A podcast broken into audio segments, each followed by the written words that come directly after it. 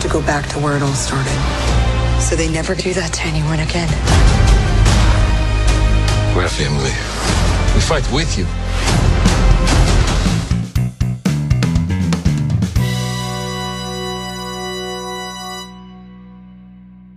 Mi nombre es Emanuel Pagan, estoy aquí en Toys in the Attic slash Ace Collector en Plaza Las Américas, localizada en el tercer nivel de Sears. Así que hoy vamos a estar hablando de una película que llevamos mucho tiempo esperando, de hecho llevamos dos años sin ver una película de Marvel en cines. Así que hoy vamos a estar hablando de la película tan esperada y que debió haber sido un estreno hacía mucho tiempo en cines y es Black Widow. Black Widow es dirigida por Kate Shortland y la historia es escrita por Jack Schaefer.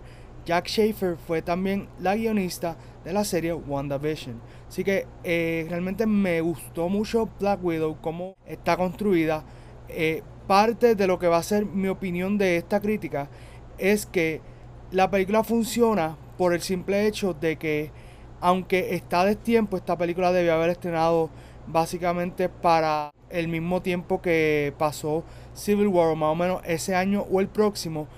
Pero eh, Marvel fue inteligente y, e integró elementos y factores que hacen que esta película funcione aún en el 2021. Uno de esos factores son los actores. Dentro de la actuación me, gustó un montón que pudimos ver a David Harbour como el Red Guardian. Y de verdad que es uno de los detalles que más me gustó de la película porque su actuación, al igual que eh, la de Florence Pugh interpretando a Yelena, la hermana de Black Widow, pues estuvo muy interesante. Sus actuaciones estuvieron over the top y, y de verdad incluso Yelena eh, luce mucho más que la misma Natasha que interpretada por Scarlett Johansson. Así que eso es un detalle muy importante para señalar y creo que si esta película se hubiese filmado unos años antes y no tuviera estos dos actores de categoría A, pues la película no hubiese lucido de la misma manera. Eh, me gustó mucho la acción porque la acción tiene un tono bien parecido a lo que fue la serie The Falcon and the Winter Soldier y también la película de The Winter Soldier de Capitán América. Eh, tiene este estilo detectivesco, eh, de espía más bien, eh, y es un poco más serio. Sí, esta película va a tener su comedia, pero son unos momentos light en comparación a otro contenido que hemos visto de Marvel, donde la comedia tiende a resaltar. Y me gustó que los momentos en los que utilizaron la comedia fue de forma apropiada y no sobrepasa la línea. Incluso eh, casi todos los momentos graciosos los tienen o David Harbour o Florence Pugh, que cabe destacar. Eh, una de las cosas que no me gustó de la película fue cómo trataron el personaje de Taskmaster. El supuesto villano de la película, pues realmente no luce como se había promocionado o como conocemos aquellos que hemos leído los cómics y conocemos el personaje, sabemos que es un personaje mucho más imponente y que merecía una historia mucho mejor de lo que se presentó en cines. Aún así, de la forma que lo utilizaron, aunque no fue la más apropiada, como lo conectaron con la historia, pues hace cierto sentido.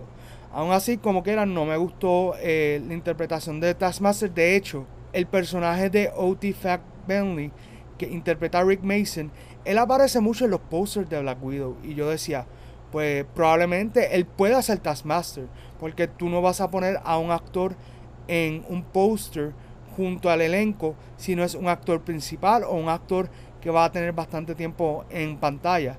Y la realidad es que eh, el personaje de Rick Mason casi no sale en la película.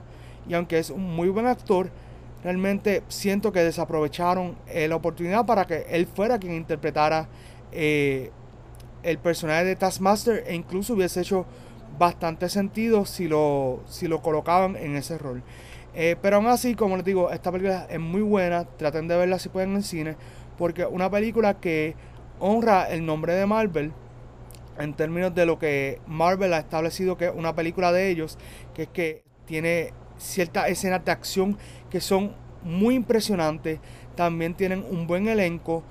La historia pues tal vez no es la mejor porque como les digo ya se suponía que esta película lo hubiesen lanzado 100 años atrás. Pero aún así Marvel logró conectar esta película con elementos del pasado de Black Widow y con elementos del futuro del MCU. Así que esta película, por lo menos lo que es la escena al final de los créditos, va a haber mucho de qué hablar y próximamente estaremos viendo qué va a pasar con lo que pasa en esa escena. Así que eh, en cuanto a la música, me gustó que la música eh, conservó ese estilo nuevamente de Marvel en cuanto a la música, la banda sonora. Eh, pero también me gustó que elevó ciertas escenas que eran de acción, le dio una importancia inmensa. Así que de verdad, esta película, como les digo, muy buena, recomendada si eres fanático de Marvel.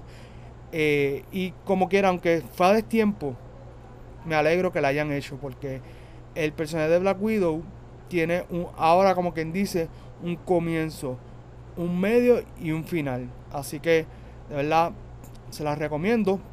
Mi puntuación para esta película es 7.5 de 10. Así que muchas gracias por ver esta reseña. Denle like, comenta, comparte. Si estás viendo este video por YouTube, por favor suscríbete. Si estás escuchándolo por Spotify, síguenos. Así que mi gente, nos veremos en otro video. Peace.